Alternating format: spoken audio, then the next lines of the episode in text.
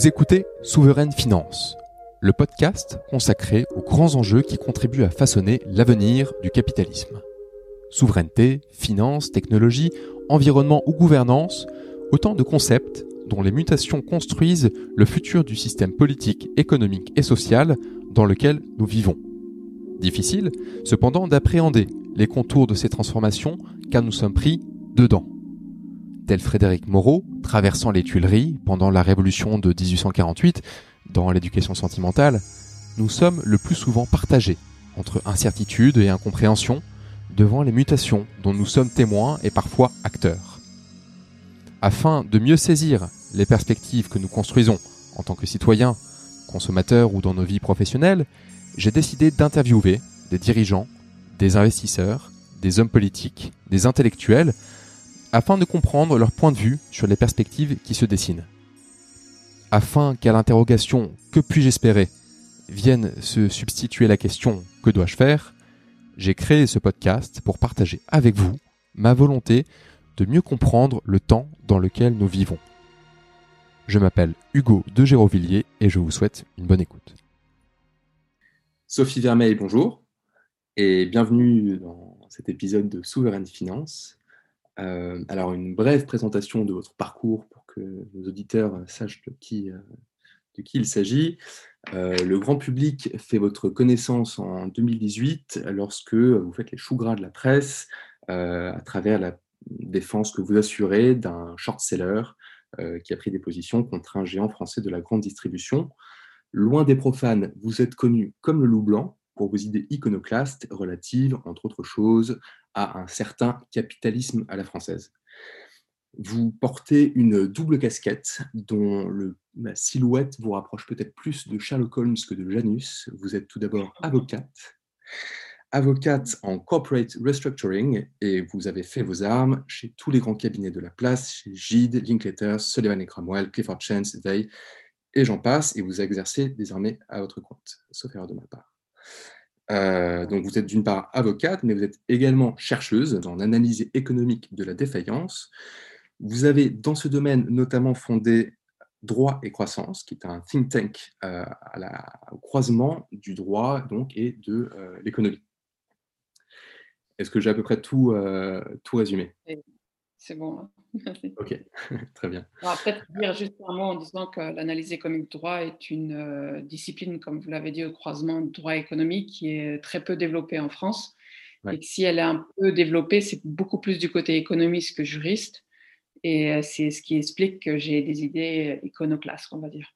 D'accord. On va, finalement, ne sont pas si iconoclastes euh, quand on, on, on, dans des pays pas que anglo-saxons, aussi par exemple les Pays-Bas, un peu plus la, Suède, dans une moindre mesure euh, l'Allemagne, mais en gros, on va dire que côté juriste, sans être la seule, je représente euh, le courant de, l'analyse économique du droit en France. D'accord, d'accord. On va, on, va, on va essayer de comprendre après peut-être euh, pourquoi c'est pas plus développé en France. donc le, sujet que j'aimerais aborder avec vous aujourd'hui, il est celui de l'intérêt général et plus particulièrement de son évolution au prisme d'un double mouvement euh, qui semble illustrer une forme de privatisation de cette notion, qui appartient donc euh, au domaine public de façon générale.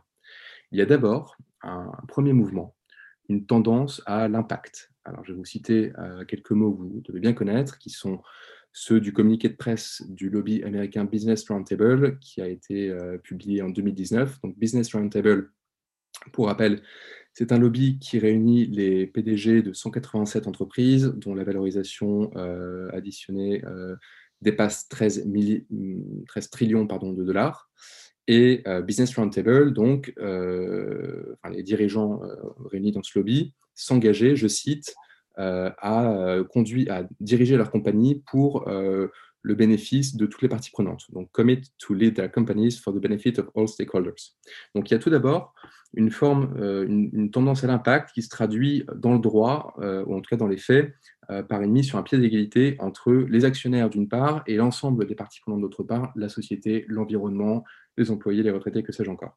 Donc il y a tout part, tout d'abord ceci, et d'autre part, une autre forme de privatisation de l'intérêt général au travers de l'action des short-sellers. en particulier. les short sellers, donc, qui sont pour rappel des vendeurs à découvert, des structures financières qui vont parier sur la, baisse du cours de certaines actions. short sellers qui en 2008 avait une image de pirate de l'économie et qui, depuis le scandale, le scandale pardon, Wirecard, jouissent d'une image au contraire de chevalier blanc euh, qui viennent euh, remédier aux défaillances du régulateur euh, et dont le, but ultime serait donc de, faire assurer le respect des règles qui visent l'intérêt général. Donc. en synthèse, il y a d'une part les gens qui font de l'impact et qui disent le bien commun, ce n'est pas tant un objet politique qu'un objet économique, et c'est nous, dirigeants d'entreprise, collaborateurs, comme on dit, ou autres, qui devons nous emparer de cette problématique du bien commun et d'autre part, des fonds activistes qui se comportent comme des euh, peut-être des chasseurs de primes ou des gendarmes privés qui vont euh, faire assurer le respect de, la, loi euh, à des entreprises qui pourraient ne pas le faire. Et est-ce qu'à vos yeux, ces deux tendances se valent? Est-ce que du point de vue du droit, elles sont équivalentes? Ah, y a ces deux sujets quand même très différents. je pense qu'il faut pas essayer trop les faire une amalgame entre le rôle des short sellers et l'évolution en fait. Euh, enfin, ce qu'on veut faire donner comme rôle à la société, il y a deux courants séparés, on va dire. Les short sellers, ça a toujours existé. Hein. La vente à découvert, c'est vieux comme le monde. Euh, vous avez cité à juste titre Wirecard parce que c'est euh, la société la plus marquante qui a fait l'objet de vente à découvert récemment et qui et qui ensuite a, explosé en vol avec 10 milliards de capitalisation boursière qui ont disparu en une semaine. Mais vous avez avant ça plein d'autres sociétés, même en Europe, surtout au Royaume-Uni, qui ont été l'objet de, ventes à la découverte. Si on prend plus les exemples emblématiques, on dira que euh, sur Enron, il y avait de la vente à découvert, qui était donc la, une grosse fraude américaine du début des années 2000. Et même sur la crise subprime, il y a eu, il y a eu le fameux livre, film The Big Short avec le livre, euh, et, on voit bien que, que, que, que, que la vente à découvert, c'est c'est quelque chose, comme je disais, qui n'est qui est, qui est pas nouveau. Alors, euh, pourquoi euh, elle a marqué les... Enfin, de manière générale, elle marque les esprits. Peut-être qu'on va commencer comme ça, vous me direz. Ensuite, je parlerai de, de, la société et de toute la problématique du rôle qu'on veut donner à la société. Mais si je commence par la vente à découvert, je dirais que euh, forcément, à partir du moment où euh, la vente à découvert, donc là au sens traditionnel du terme, c'est-à-dire qu'il faut rappeler, c'est quelqu'un qui a, prend une, vue, qui a une vue très, euh, qui a une vue sur une entreprise en particulier. Et là, je parle de l'activisme vente à découvert, à distinguer de ceux qui font de la vente à découvert pour des opérations enfin, classiques de couverture, hein. mais ceux qui mmh font de l'activisme, puisque je pense que c'est votre sujet. Euh, eux, ils s'attaquent en fait à des dossiers où il y a des fraudes, ils travaillent énormément dessus et ensuite ils publient un rapport. Et l'objectif, évidemment, est de se faire de l'argent. Et donc, la manière dont ils font, si on parle de la vente à découvert dite classique, c'est-à-dire qu'ils empruntent des titres à des tiers. Ensuite, euh, ils publient leur rapport, le cours baisse, ils rachètent le titre sur les marchés et ensuite ils le rendent euh, aux tiers qui l'ont emprunté. D'accord? Et euh, forcément, euh, quand ils publient leur rapport, ça impacte le patrimoine des actionnaires, puisque le cours baisse. Donc, on les aime pas trop. On va préférer à la limite, à la limite, et je dis que c'est pas toujours, un fonds activiste dit long, par exemple un fonds comme Elliott, qui lui, on sait, a une crédibilité forte sur le marché et qui s'y vient, c'est que le cours est déjà bas. Et donc, du coup, il vient pour que le cours monte. D'accord? D'accord. Mais euh, donc à ce moment-là, les minoritaires, ils vont être tout contents de, d'avoir euh, Elliott euh, dans leur, avec eux et du coup, ils vont rester dans la trace en espérant que le cours va monter.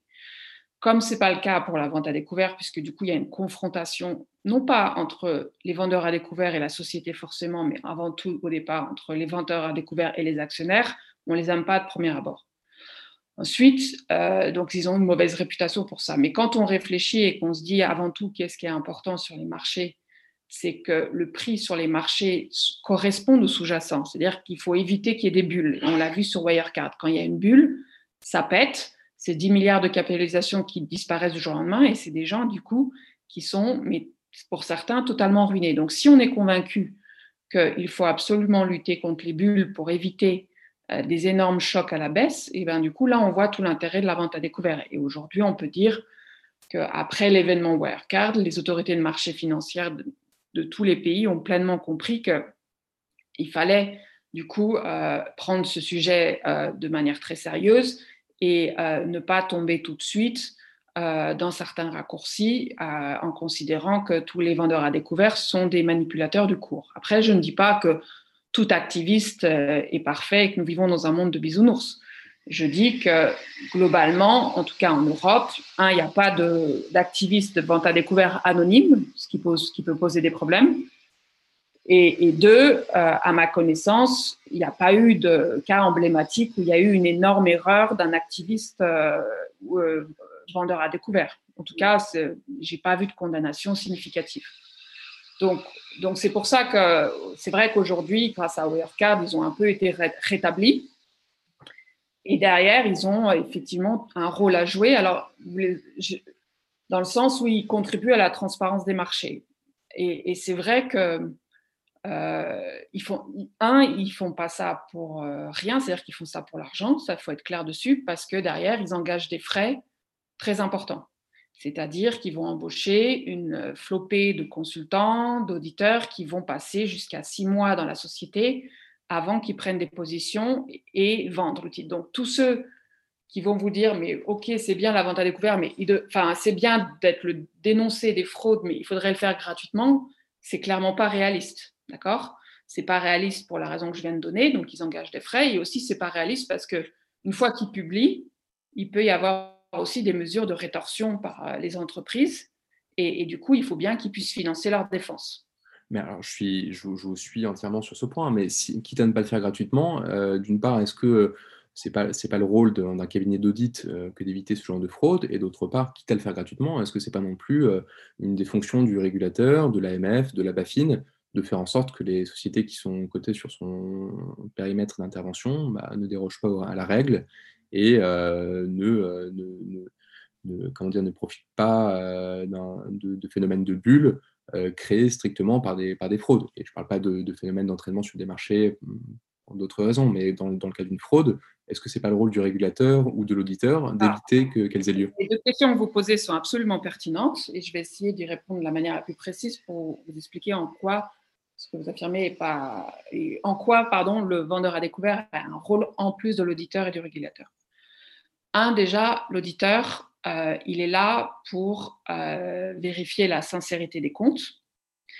Euh, et il est là, du coup, pour apprécier la légalité de chaque opération comptable.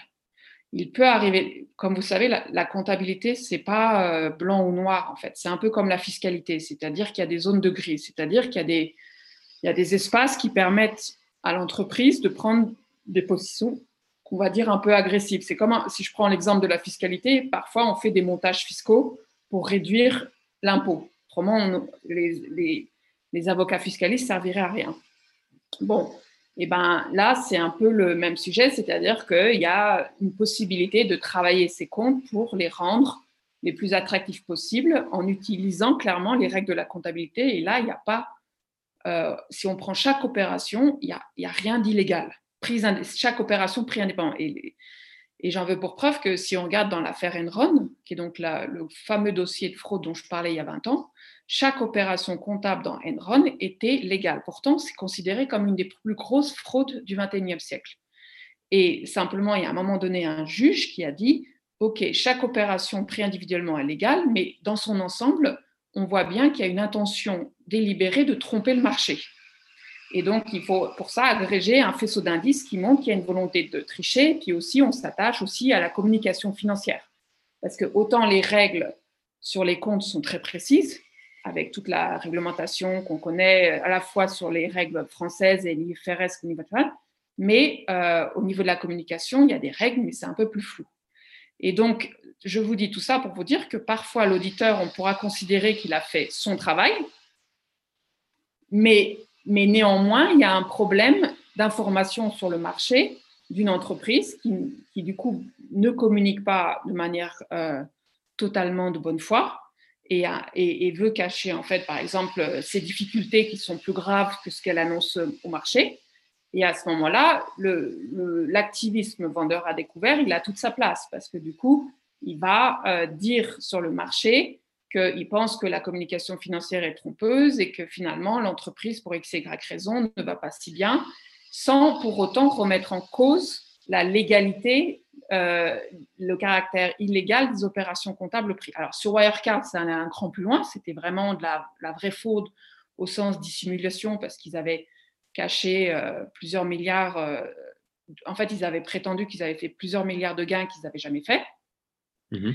Et euh, sur, euh, sur, euh, sur Enron, c'était beaucoup plus subtil. Donc là, on voit que par rapport à l'auditeur, le vendeur a découvert, il a un rôle.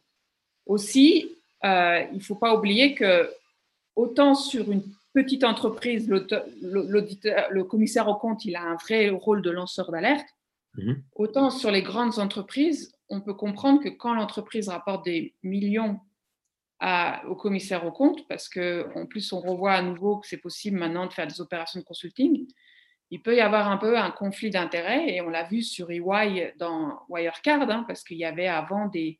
Il y a eu à un moment donné, en interne, chez EY, on sait, quatre ans avant l'écroulement de la société, il y, a, il, y a eu des, il y a eu des messages comme quoi, euh, en fait, il y a eu des alertes en interne. Donc, on voit bien que ce n'est pas facile à partir du moment où une entreprise est grosse, il y a des conflits d'intérêts un peu partout.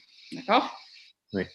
Donc ça, c'est pour répondre par rapport à la question auditeur. Désolée, je fais des réponses assez longues du coup. Non, mais bien sûr. Et, euh, alors par rapport au point sur le régulateur, euh, en fait, euh, il faut vous imaginer que le régulateur, il n'a pas le temps. Il n'a pas le temps de passer, il n'a pas les moyens de, de passer par, vous vous rendez compte, un régulateur, il a, je ne sais plus combien il y a d'entreprises sur le marché français, mais il n'a pas le temps de, de, passer euh, un temps, enfin, de, sur chaque entreprise, d'aller creuser en profondeur comme fait un, vendeur à découvert. Donc, lui, il est obligé de, de, procéder est-ce par. Est-ce que c'est pas son rôle tout de même de prévenir la fraude, enfin, quelles que, soient les moyens de ses ambitions Mais, mais il a pas, c'est pas, il peut pas. Ce que lui, ce qu'il reçoit, c'est effectivement, il reçoit euh, les comptes via les, via chaque année en France, c'est classique, le document d'enregistrement. Mais il faut imaginer qu'il peut pas, c'est absolument illusoire de mhm. croire qu'un régulateur peut détecter euh, les fraudes. Il peut être alerté et du coup lancer des enquêtes, mhm. mais dire qu'en amont, il, a, il va de lui-même trouver des fraudes, ça non, pas un instant. Il faudrait du coup qu'il ait des équipes qui soient 50 fois la taille qu'il a et ce ne serait pas efficace non plus. D'accord Donc, après, il y a aussi d'autres rôles vous auriez pu suggérer. Il y a les analystes euh, sell-side, comme on dit, c'est-à-dire ceux qui font des recommandations sur la société. Mais là, on l'a vu aussi dans Wirecard, euh, ils étaient pratiquement tous à l'achat et ils se sont fait avoir parce qu'ils vont vous dire, les analystes, bah, eux, ils s'appuient sur les comptes validés par euh, les auditeurs. Vous voyez? D'accord. Donc, est-ce que ça revient à dire, je, reformule euh, propos, est-ce que ça, revient à dire que faute d'être capable de de, prévenir euh, la fraude et euh, enfin oui, de prévenir la fraude de façon tout simplement. Euh, on permet à des acteurs privés de spéculer dessus pour remédier aux, lacunes, quelles qu'elles soient, de, en l'occurrence du régulateur. Oui, oui, c'est ça. Mais, le, mais on permet.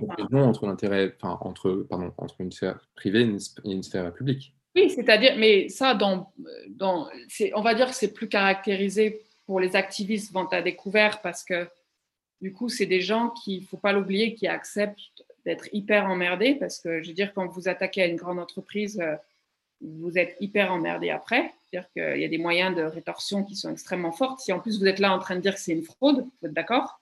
Oui. Et, et donc, euh, du coup, euh, ce que vous. donc, tout ça pour dire que c'est moi, en tout cas, j'ai la certitude que ceux qui le font euh, et qui sont connus avec un historique établi, le font avant tout par conviction. C'est-à-dire qu'ils ne feraient pas un autre métier sur les marchés et c'est vrai qu'ils ont un peu euh, ce sentiment qu'ils contribuent en fait au, bien commun. Et je sais que c'est difficile à entendre euh, pour, pour, les entreprises qui ont souffert de déstabilisation et que ça paraît, enfin, ça peut paraître un peu naïf ce que je dis, mais moi, pour en fréquenter plusieurs, et je pense que il n'y en a pas beaucoup comme moi en France qui en fréquentent plusieurs, mmh j'ai cette certitude-là. après, je, je, ne dis pas que parfois, même les plus connus peuvent se tromper. Ça arrive, pour les raisons que j'ai expliquées. Euh, quand c'est des fraudes beaucoup plus subtiles, où c'est pas comme Wirecard, où il y a, il faut un faisceau d'indices, bah, parfois le, faisceau d'indices, euh, certes, il montre que l'entreprise est mal gérée, il montre que la gouvernance d'entreprise n'est pas bien, euh, et pas fonctionnelle, qu'il y a un problème dans euh, le système de risque, mais pour autant, ça ne veut, pas dire pour autant que l'entreprise présente en fait une situation de trésorerie euh, qui est, inexacte. Bah, dans tous les cas, si les, si les, si les activistes, enfin si les, les, les, fonds qui shortent euh, se trompent dans leur euh, diagnostic, ils en payent le prix fort. dans la mesure où, si je ne me trompe pas, dans ce mécanisme de vente à découvert, les, les, pertes sont théoriquement illimitées. si le, non, non, les, ventes à découvert, les, pertes sont illimitées, justement. Oui, c'est ça, c'est ça. Les pertes sont illimitées. oui, oui, tout à fait. Donc, euh, si, euh, se trompent dans leur diagnostic, euh, le, Absolument. Et la sanction peut. Alors, la sanction peut être terrible et même parfois, ils peuvent avoir raison et perdre. sans porter trop de jugement sur ce que fait Tesla, on voit bien que Tesla récemment n'a pas réussi à aller sur l'indice NICE de mémoire parce que les, ceux qui gèrent l'indice ont considéré que Tesla ne, faisait pas de profit en fait et que les profits de Tesla étaient uniquement liés au fait qu'il bénéficiait de subventions.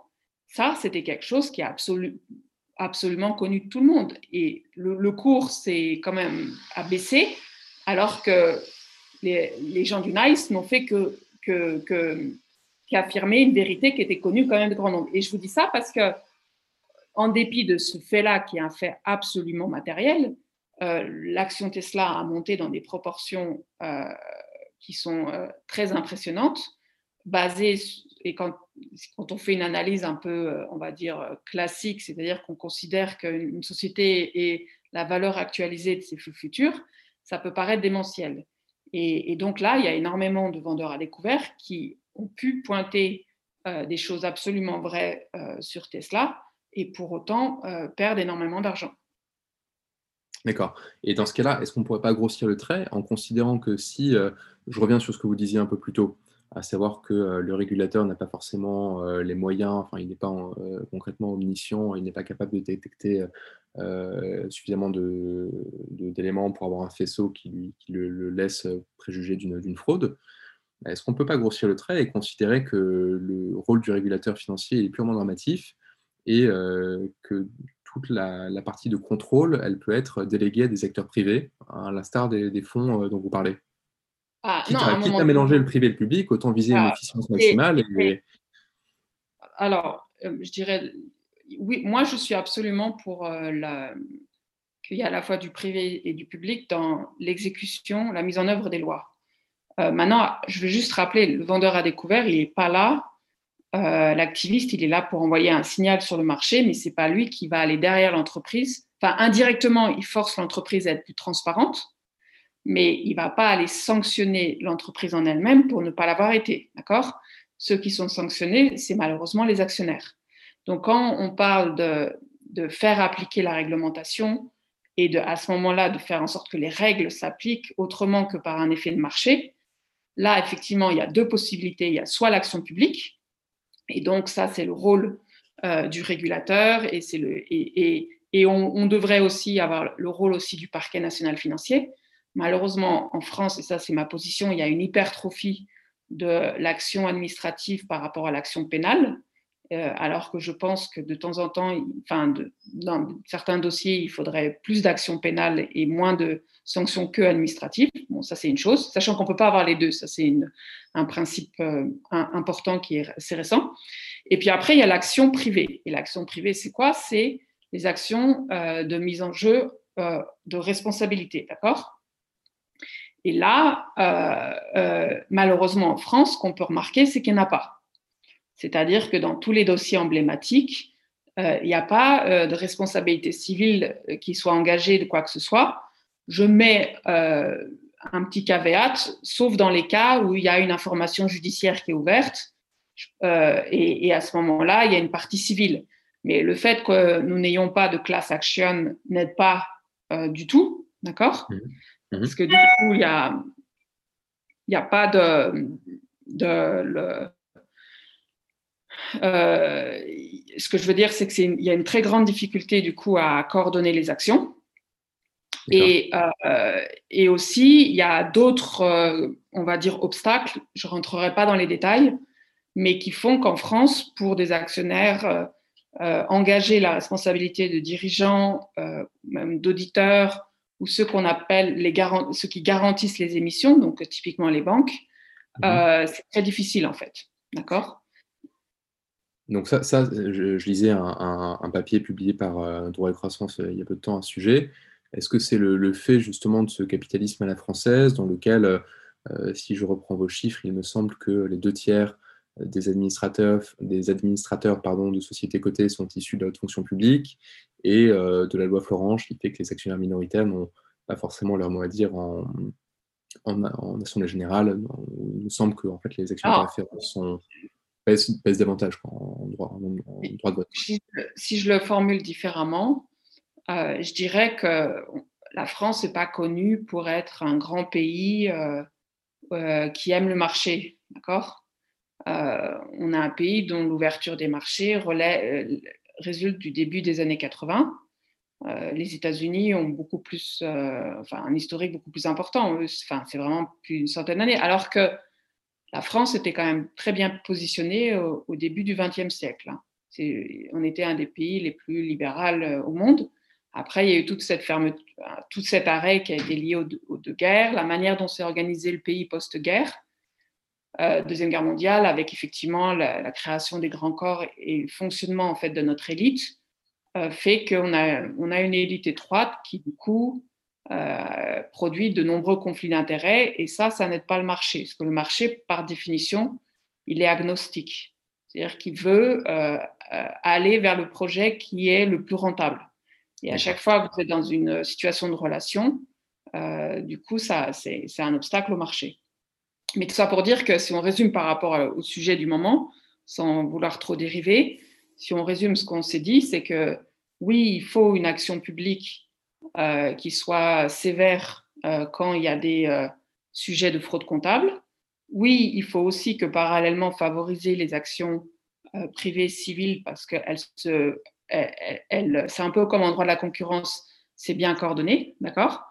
Et au milieu de tout ça, les vendeurs à, découvert activistes, ils ont un rôle, mais qui n'est pas le même que celui de faire en tant que tel respecter la loi. Eux, ils envoient un signal.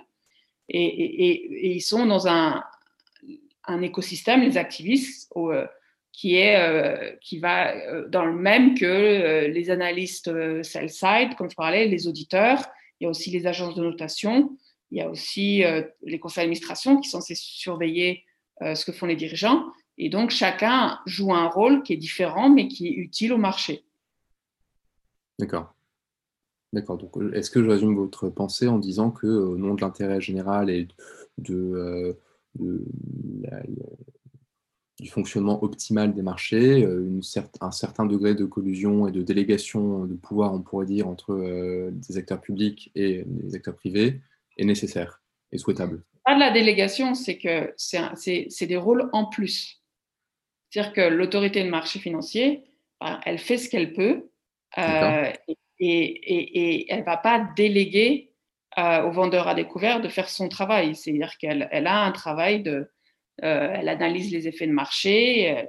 si vraiment il y a une fraude. Enfin, c'est n'est pas une délégation. C'est encore une fois, l'activiste vendeur à découvert, il envoie un signal au marché et, et gagne de l'argent dessus. Mais c'est pas lui derrière qui va forcer l'entreprise à, à, refaire sa communication financière. D'accord?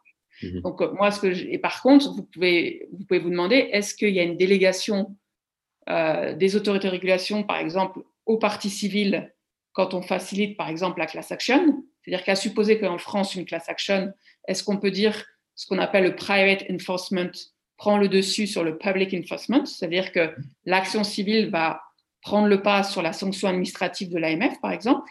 Ça, c'est quelque chose qu'on n'a pas encore vu et, cette réflexion que vous faites sur la délégation que pourraient faire en fait les autorités publiques en matière de respect des normes, en fait, vous devez la poser clairement au niveau du droit à la concurrence qui a beaucoup plus d'avance que nous. Si je fais juste un écart, jusqu'à récemment, en fait, vous aviez les autorités de la concurrence qui étaient extrêmement euh, euh, comme on sait qu'ils donnent des grosses amendes, personne d'autre que la Commission européenne donne des, amendes aussi importantes sur des sujets de concurrence. Donc on peut dire que l'autorité de la concurrence européenne a été plus que vigilante.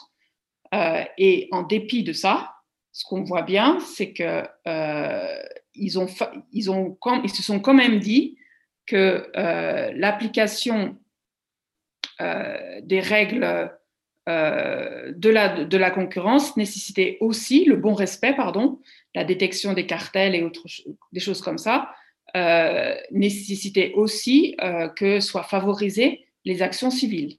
Et donc, vous avez eu récemment une directive européenne qui a permis ce que j'appelle du coup le private enforcement, et donc de favoriser, d'encourager en fait ceux qui souffrent euh, de, par exemple, une situation de monopole, de même de, faire le procès euh, pour, pour, y mettre fin. Et, là, on voit bien, si on prend l'exemple de la concurrence, qu'il y a eu un intérêt à combiner les deux, donc public enforcement, private enforcement. Je suis désolée, il n'y a pas de traduction exacte euh, encore en mhm. français, mais et, que cette dualité devrait aussi fonctionner en, au niveau des marchés financiers et, en droit financier. Et sauf qu'on on est encore très très loin parce que je vous disais qu'il n'y avait pas d'action civile. D'accord. Alors, pour, passer à un, autre chapitre euh, dans, le cadre de cette discussion, quitte à, à, plaider en faveur d'une concertation entre le private enforcement et le public enforcement, euh, pourquoi est-ce que, euh, est-ce que de votre point de vue, quitte à, de nouveau à se positionner en faveur de cette, euh, cette, euh, symbiose entre le privé et le public, est-ce qu'on ne peut pas dire que, euh, pour passer donc à un autre chapitre, que dans, les perspectives de recherche d'impact dont on parle beaucoup ces derniers temps, donc en gros de sociétés qui vont viser, pour reprendre la formule de Babcock, le, la stakeholder governance et pas seulement le shareholder capitalism, donc en gros maximiser euh, les externalités positives, non seulement pour les actionnaires d'une entreprise, mais également pour l'ensemble des parties prenantes, qu'il s'agisse des employés, de la société, de l'environnement, de je ne sais quoi d'autre. Est-ce que euh, ce, une forme de, collaboration, enfin le terme est mal choisi, mais de, de, oui, de nouveau de symbiose entre le privé et le public n'est pas nécessaire pour permettre aux entreprises euh, de viser un plus grand bien que la, génération de profit pour leurs actionnaires? ça, c'est une belle idée. Et dans l'absolu, tout le monde devrait signer et se dire qu'on adorerait que les entreprises s'occupent du bien commun sans être contraintes. D'accord? Mhm. Le sujet, euh, c'est qu'il euh, faut bien comprendre les effets pervers que ce, type de raisonnement peut conduire. C'est un, euh, ça veut dire qu'on laisse en fait un dirigeant décider de ce que c'est que le bien commun et donc de gérer des fonds qui ne sont pas les siens au service du bien commun. Et, donc, le risque, en fait, c'est que l'entreprise euh, soit gérée en fonction de critères qui, in fine, sur le long terme, la dessert et en empêchant sa profitabilité, lui nuisent carrément et fait qu'elle perd, par exemple, en compétitivité par rapport à d'autres. D'accord? Donc, il y a, toujours ce. Il faut penser que le dirigeant, il est le, il est le mandataire de quelqu'un et donc il faut pouvoir euh, décider euh, de, de, qui du coup euh, donc ça, c'est donc dans une perspective à long terme, cette idée-là, elle est dangereuse même si elle est euh, hyper séduisante à court terme. Mhm. Et, et, et c'est pour ça que par rapport à tous les sujets qu'on a du moment, quand on voit les enjeux effectivement climatiques et personne ne les nie, hein, la question c'est comment on fait pour que euh, les entreprises prennent en considération les enjeux climatiques. Et là, il ne faut pas que l'État se défausse. Et son rôle avant tout, c'est euh, de, bah, du coup de produire des réglementations. Euh, typiquement, on en a eu beaucoup dans le secteur de l'automobile. on va en avoir beaucoup, on en a déjà beaucoup dans le secteur de l'aviation, mais il y, en aura, il y aura des contraintes de plus en plus fortes à partir du moment où on sait que potentiellement on peut, grâce, je ne connais rien, mais moteur à hydrogène permettrait apparemment de faire réduire le, les, certificats de, enfin, les émissions de, de, gaz à effet de serre, pardon. Donc, et ça, c'est et ça, c'est important que chacun, euh, on, va dire, fasse son travail et que l'État ne se défausse pas parce que l'État remplit un rôle que ne peut pas remplir euh, euh, l'entreprise. ensuite, moi, je pense sincèrement que tous les sujets sur les inégalités, tels qu'on voit et que personne ne peut nier et qu'on voit dans Aujourd'hui, ça fait quand même peur ce qui se passe aux États-Unis, la fracture en fait entre entre les campagnes et les villes, qu'on connaît aussi chez nous. Hein. donc, on ne va pas nier que mhm. euh, la mondialisation a certes permis le rattrapage des pays pauvres, mais a accru les inégalités de manière très forte dans les pays riches. Et là, moi, je crois que le plus grand défi auquel sont soumis les, pays euh, de l'OCDE, c'est d'arriver à un accord universel sur les, un taux d'impôt acceptable et notamment euh, pour les personnes physiques. Et ça, c'est quelque chose qui est un énorme tabou. On n'arrive même pas au niveau européen, mais il faut arriver parce que on ne peut pas demander, on ne peut pas distordre, de mon point de vue, les règles du droit des sociétés, l'importance de la gouvernance d'entreprise, des contre-pouvoirs, l'importance que, chacun ait des, comptes à rendre, et notamment le dirigeant doit rendre des comptes, et c'est à ses actionnaires, je prétends on ne peut pas distordre avec des effets pervers que je viens d'évoquer très importants, parce qu'on n'arrive pas à résoudre une question climatique dont, doit s'emparer l'État, mais de manière sérieuse et non de manière populiste, et, aussi pour régler des problèmes d'inégalité qui sont avant tout liés à un dumping euh, fiscal par euh, un, encouragement à, avoir des taux d'impôt sur le revenu de plus en plus bas. Donc ça, c'est mon point de vue. Je, vais reprendre votre, votre point de vue qui, est assez, assez complexe en la matière et je vais le décomposer peut-être en, deux parties. D'une part, la responsabilité des entreprises et d'autre part, celle de l'État. Euh, avant de creuser un peu plus, j'aimerais juste vous enfin, citer un, quelques lignes de Lucien Bebchuk, donc qui est, si je ne me trompe pas, prof de droit à Harvard et qui, écrivait euh, au sujet du stakeholder governance dans la revue de droit de Cornell. Donc il écrivait, euh, je lis en anglais, There is a, uh, currently a widespread and growing recognition that although corporations have been a major engine of growth, their profit-seeking operations contribute to a wide array of the society's problems and impose serious externalities on employees, communities, and the environment. Donc, ces quelques lignes euh, en, en, mémoire. Donc, en, en gros, ce qu'il dit, c'est que euh, et c'est ce que disait euh, Bertrand Badret dans notre euh, rencontre au précédent épisode, c'est que le modèle néolibéral était un formidable accélérateur de croissance en gros des années 80 au début des années 2000 et qu'aujourd'hui les externalités sont plus souvent négatives en termes sociaux et environnementaux.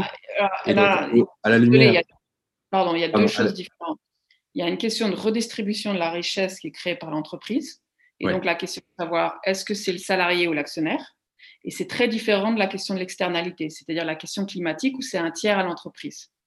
Et justement, euh, je, je, suis juste pas sûr de comprendre. Ce que vous, vous en fait, ce que vous faites, c'est un distinguo euh, beaucoup plus fort entre les externalités sociales et environnementales, c'est ça? Eh bien, moi, on peut pas. le terme externalité me convient pas pour ce que vous appelez l'externalité sociale. C'est-à-dire que vous avez une entreprise qui génère du profit, et la question de sa redistribution. Et le salarié fait partie de l'entreprise. Et, tout ce qui ne va pas au salarié va à l'actionnaire. On est d'accord? D'accord. Donc là, on ne peut pas parler d'externalité. On parle d'un problème de redistribution du profit. D'accord Et par contre, la question climatique, c'est une question d'externalité. C'est-à-dire, effectivement, une entreprise fait du profit dans des conditions qui créent un dommage à un tiers qui est complètement étranger à cette société. D'accord? Et si vous me permettez, la confusion que vous faites entre un problème de redistribution et un problème d'externalité, elle est effectivement souvent faite. Et ce même Bebchuk que vous citez, avec euh, d'autres professeurs de Harvard récemment, mhm. a mis en évidence que, euh, le, que justement, il y a eu un, vous avez cité la, la Roundtable, mais il y a un rapport au niveau européen qui, qui est le rapport EY qui a été commandé par la Commission européenne, Mhm. et qui rend une analyse euh, très euh, pro-entreprise à mission, si je schématise, donc stakeholder view euh, qui, est, dans la ligne de la round table américaine. Mhm. Et vous remarquerez que si on va chercher un peu plus loin, c'est que ce même Bebschut et d'autres profs américains de Harvard ont fait un commentaire extrêmement sévère de ce rapport, notamment parce qu'il y a cette confusion entre les, les questions d'externalité et, et, et, la question de la redistribution de la richesse créée par l'entreprise. Et ce rapport aussi met en évidence qu'il y a un énorme problème aussi, et ça c'est le sujet central sur lequel on pourrait discuter un petit peu, sur la question de ce que c'est que le court-termisme. Et le court-termisme, parce que en fait c'est parce qu'on considère que l'entreprise est court-termiste qu'on on essaye du coup de, de, lui faire prendre une direction qu'on pense du coup dans l'intérêt du bien commun et donc du long terme. Vous êtes d'accord avec moi?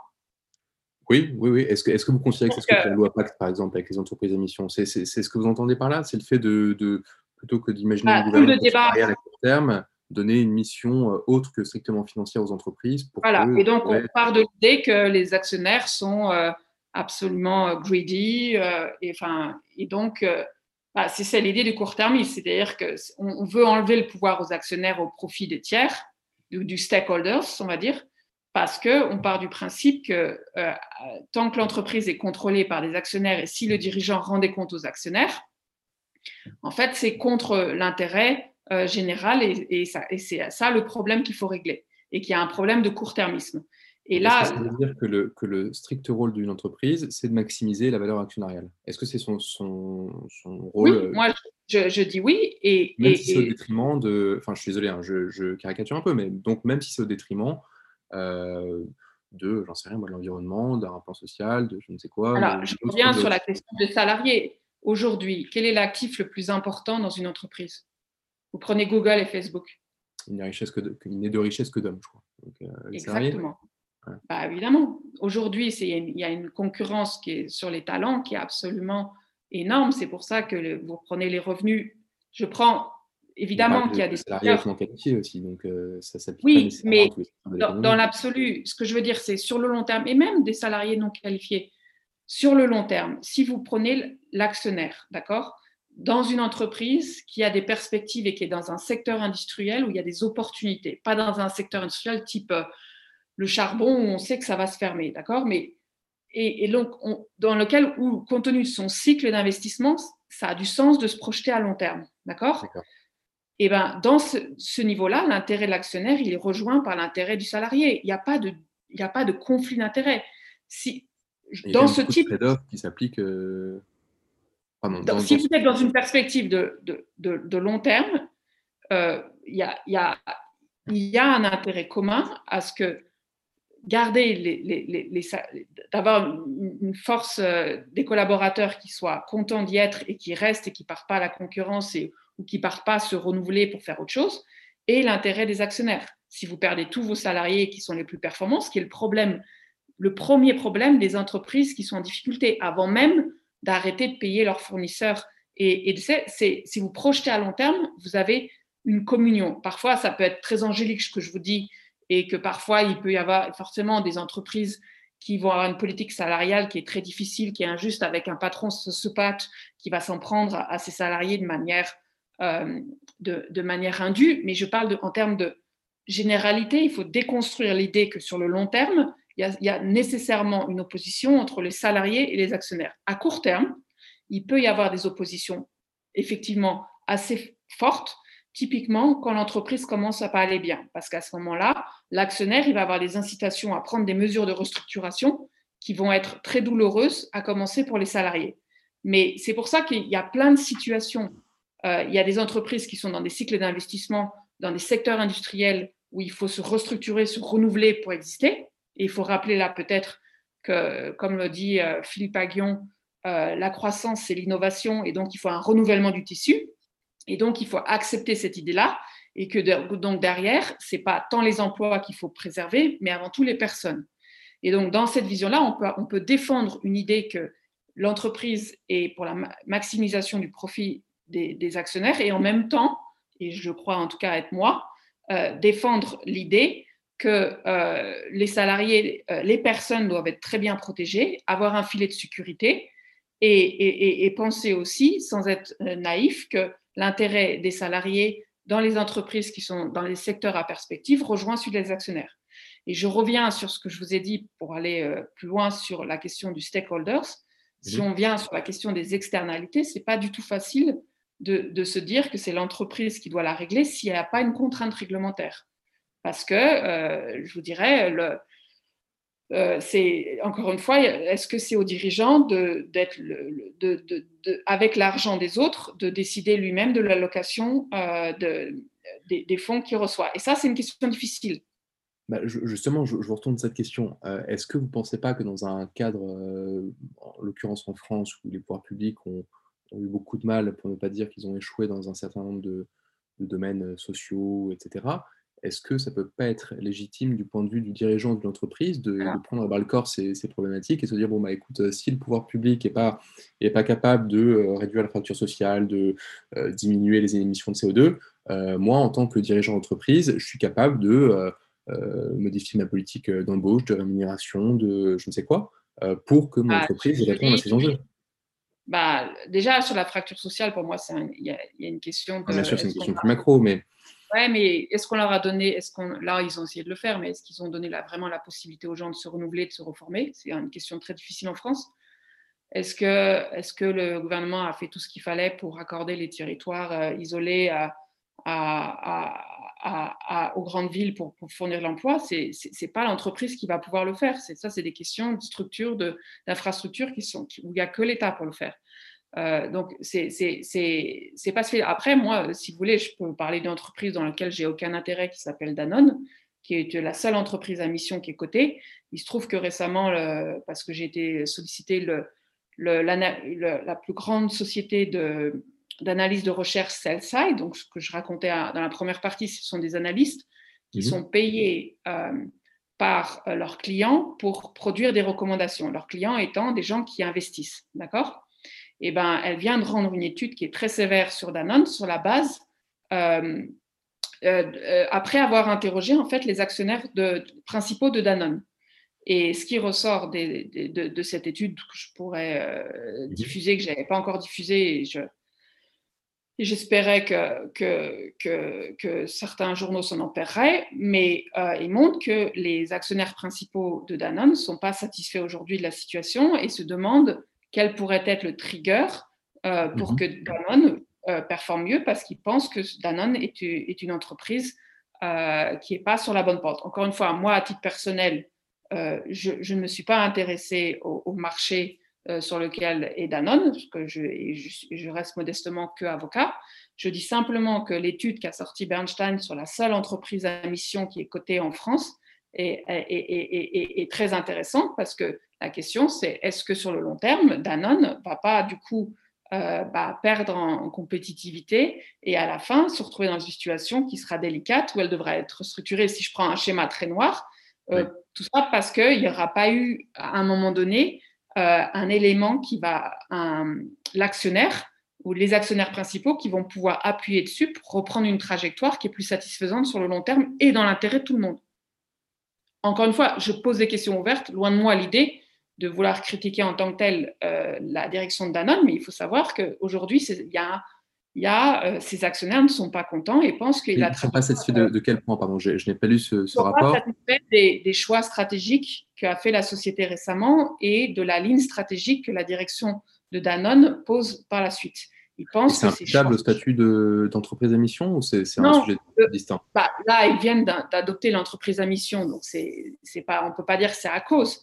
Le problème, c'est qu'à partir du moment où vous dites que c'est une entreprise à mission, euh, le, sujet, euh, euh, c'est que ces actionnaires, mmh.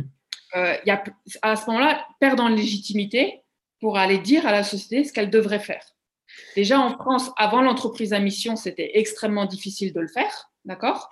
Pour les raisons qu'on connaît, parce que du coup, on sait bien que quand je dis n'importe quoi, un, Elliott ou même la version française Siam euh, vient euh, un peu asticoter euh, les dirigeants en France. Je pense par exemple à, Surscore où vous avez Siam qui était vraiment très favorable à la fusion avec son concurrent dont j'ai oublié le nom.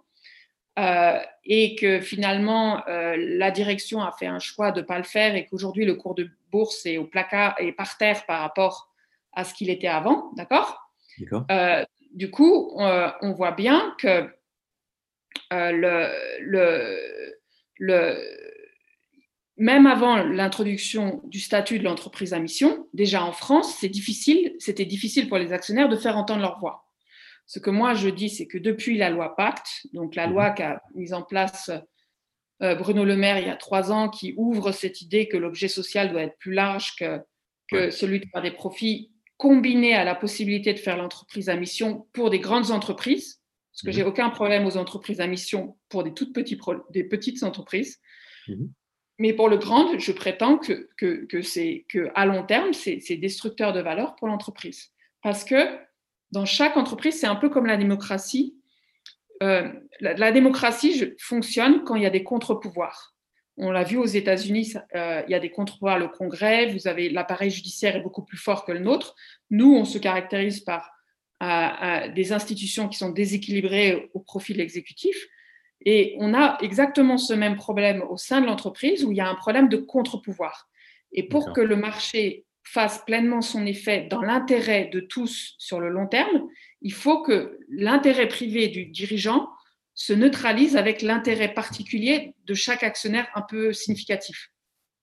Et pour que ça fonctionne, il faut un système de contre-pouvoir. Et ça suppose de reconnaître que c'est à l'actionnaire de dire euh, au dirigeant ce qu'il doit faire dans l'intérêt de l'entreprise et pas dans son intérêt personnel. Donc, est-ce que je vais essayer de reformuler euh, ce, que, vous dites. Est-ce que ça revient à considérer que plutôt que de brimer le volontarisme euh, bah, de Daniel Faber ou de dirigeants qui vont viser le bien commun, enfin, le, comment dire, des, externalités positives, pour reprendre cette expression, autre que pour seulement les actionnaires, plutôt que d'essayer de les brimer en, disant que, grosso modo, ça, les déresponsabilise les dirigeants vis-à-vis -vis de leurs actionnaires, euh, est-ce qu'il vaut mieux pas tout simplement, enfin, simplement je ne sais pas, mais davantage encadrer leur action par une réglementation par rapport au, euh, rien, par exemple, aux, euh, engagements concrets et tangibles que prend une entreprise en, devenant une entreprise à mission et à ce qu'elle s'engage à réaliser. Pourquoi c'est impossible bah, Pardon, mais une entreprise, enfin, il y a, y a mille et une décisions que prend un dirigeant et c'est difficile de faire un contrat. Alors, moi, je le pense, pardon, au niveau de la petite entreprise, c'est-à-dire qu'au niveau d'une association, comme une association, euh, vous pouvez, sur des petits projets où il y a un nombre limité d'actionnaires qui sont bien identifiés et bien connus, de renoncer en fait à leur pouvoir au profit d'une idée euh, locale qui se développe, ça oui. Mais quand il y a des enjeux avec des parties qui s'ignorent par définition quand on touche au marché, c'est-à-dire, enfin, qui s'ignorent, qui sont anonymes ou qui n'ont pas de relation entre elles, c'est-à-dire qu'il n'y a pas de contrat euh, moral qui vient par-dessus le contrat de la société, parce mhm. qu'on est dans le marché. Je dis que c'est impossible d'écrire un contrat par définition parce que l'entreprise, elle va toute sa vie se retrouver face à des choix qui n'auront pas été imaginés dans le contrat de départ. Votre réflexion est intéressante parce que c'est une réflexion qui s'est posée totalement dans un, sur un sujet annexe que je connais bien, qui est le droit des procédures collectives si vous me permettez de faire cet aparté. Euh, pour les économistes, le, on s'est demandé en fait, euh, est-ce qu'on peut écrire dans les contrats, c'est-à-dire dans un contrat entre un fournisseur et un, client, ou un contrat entre la banque et l'entreprise, s'il était possible, du coup, par avance, euh, de d'ores et déjà écrire le droit des faillites? C'est-à-dire que si jamais il y a une hypothèse de défaut de l'entreprise, d'accord D'imaginer comment l'entreprise devra s'organiser pour pouvoir distribuer ce qu'elle a dit, pour pouvoir régler ses difficultés face à une coordination de créanciers. Et la mhm. conclusion qu'on a arrivée en économie de la défaillance, c'est que c'est impossible d'écrire le contrat de départ parce qu'il y a trop de possibilités. Et c'est pour ça qu'il existe un droit des entreprises en difficulté qui vient du coup s'appliquer quand par définition les contrats ne peuvent plus s'appliquer. Vous me suivez? Oui. Et donc, si on prend, et si vous avez, et si vous me faites confiance, et je pourrais vous donner des références et qu'on se dit euh, que ça, ça a été démontré par les économistes du droit à la défaillance et que c'est un acquis qui fait que ça justifie en soi l'existant même du droit des entreprises en difficulté et les plus libéraux possibles considère que c'est normal d'avoir une réglementation qui s'appelle droit des entreprises en difficulté quand il y a un défaut. Bah, sur votre suggestion qui est intéressante de se dire qu'il y aurait une entreprise à mission avec un contrat de départ, je prétends que pour les entreprises de la taille de Danone, c'est pas possible. Pour une petite entreprise, vous avez raison. D'accord. Avec parce que du coup, il y a des parties qui se connaissent, il y a un, il y a un contrat moral qui, est, qui prend le dessus par rapport euh, au, au, rapport contractuel classique, on va dire. Et ça, moi, j'y crois. Moi, j'ai créé une association. Euh, je ne vais pas vous dire que, que dans la vie, il faut faire que de l'argent. Pas du tout. Il y a, y, a, y a, des gens qui vont avoir besoin de, dans la vie de s'occuper de choses qui sont en dehors de l'aspect purement pécunier. D'accord? Alors, pour, euh, pour conclure euh, cet échange, je vais essayer de récapituler ce qu'on s'est dit, mais vous aurez évidemment la parole après pour corriger ou, rectifier. Donc, euh, si j'entends bien ce que vous dites pour repartir de cette idée générale qui consistait en une forme de privatisation de l'intérêt général auprès des short-sellers d'une part et auprès des dirigeants d'autre part, vous considérez, si j'ai bien compris votre propos, que dans le cadre de, comment dire, pour faire respecter la réglementation euh, sur un marché, il est légitime pour un short-seller, pour ne pas les nommer, de prendre le relais euh, du régulateur, dans la mesure où ce dernier n'est pas omniscient et donc n'est pas capable de mesurer tout ce qui doit l'être et donc de détecter des fraudes. En revanche, euh, dans le cadre de... Et le régulateur a tout son rôle qui est de faire respecter la règle, c'est-à-dire que c'est pas, il prend le relais. Encore une fois, c'est complémentaire. C'est complémentaire, d'accord. C'est complémentaire. En revanche, vous considérez que cette complémentarité du point de vue euh, de l'intérêt général euh, plutôt que l'intérêt des actionnaires n'est pas nécessairement souhaitable dans la mesure où lorsque une entreprise sous couvert d'un statut d'entreprise émission ou euh, en se donnant cette mission sont hors d'un cadre légal, lorsqu'une entreprise cherche à, à, accomplir des objectifs qui ne soient pas strictement financiers, euh, ça déresponsabilise le dirigeant vis-à-vis des actionnaires dont il est mandataire. Il y a boussole pour l'entreprise et, ça lui porte mmh. des fois à long terme. Mais encore une fois, je ne suis pas en train de dire que les entreprises ne doivent pas faire attention aux effets de gaz, à tout ce qui est environnement climatique. Mais je dis que c'est à l'État de leur imposer ces contraintes et c'est compliqué et ça pose des sujets que ce soit la société elle-même qui se les pose. Entendu, entendu. Entendu. Ok, ok. Merci beaucoup, euh, Sophie Vermeil, pour votre temps. Est-ce que pour conclure, vous euh, auriez. Oui, bien sûr, bien sûr. Bah, si vous voulez conclure, est-ce que vous avez, par exemple, des, des, des, lectures à recommander ou des papiers ou des sources d'informations Moi, j'ai euh? deux livres toujours de chevet, un qui est vieux et un qui est récent en ce moment. D'accord. Vieux, c'est Why Nations Fell, qui explique que la, la, prospérité dans un pays, c'est avant tout lié au respect du droit et de mmh faire en sorte que le droit s'applique quelles que soient les relations entre les gens et quelle que soit votre position. Et ça, c'est très important parce qu'une fois que vous avez compris ça, ben, pour le coup, après, vous pouvez créer de la richesse dans l'intérêt commun, comme vous dites, et que ça permet d'avancer. Et l'autre, qui est un peu plus euh, dans la ligne de ce qu'on s'est dit, même carrément plus, c'est le, livre de Philippe Aguillon et de son équipe sur la destruction créatrice et qui montre l'importance du renouvellement du tissu économique et donc l'idée qu'il faut dompter le marché, mais non pas euh, l'idée qu'il faut le, remplacer par autre chose qui est illusoire. Et, vraiment, moi je dirais, je suis vraiment dans cette ligne euh, de Philippe Aguillon euh, et, et, que du coup, il faut vraiment comprendre comment ensemble l'État et les pouvoirs publics de manière générale et les entreprises peuvent se coordonner mmh et que chacun joue son rôle pour permettre qu'il y ait de la croissance et que cette croissance soit redistribuée de manière acceptable. Entendu, ce sera le mot de la fin. Merci encore, Sophie Hermaille. Merci à vous. À bientôt. Au revoir. À bientôt. C'est la fin de cet épisode. J'espère qu'il vous aura plu. Vous pouvez poursuivre le débat en ligne en suivant nos pages sur euh, LinkedIn, Facebook, Instagram ou Twitter. Et n'hésitez pas à vous abonner à Souveraine Finance sur votre plateforme de podcast préférée. À bientôt!